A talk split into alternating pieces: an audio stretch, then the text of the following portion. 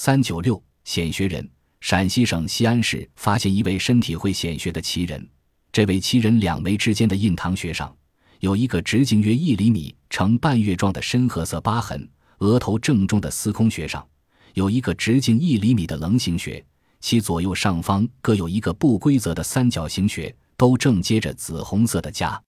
头顶的百会穴刚刚冒出，手脚。腿、骨、胸、腹、背、肩等处都有显穴留下的疤痕，其部位大多和古人描写的穴位图一致，但形状、大小各不相同。这位显学入名叫全生简，五十二岁，是西安铁路局职工。他自十六岁起练气功，显学是练气功后引起的，他自己也无法控制。十多年前开始显学时，他以为是出疖子感染。未引起重视，今年随着功力不断提高，显学越来越频繁，有时全身先后出过一百多个穴位。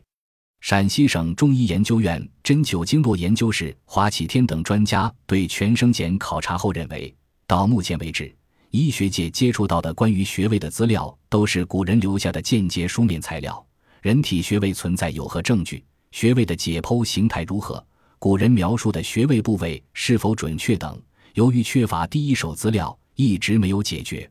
全生简身上发现显学这一罕见难得现象，对于研究解决上述问题有重要的价值。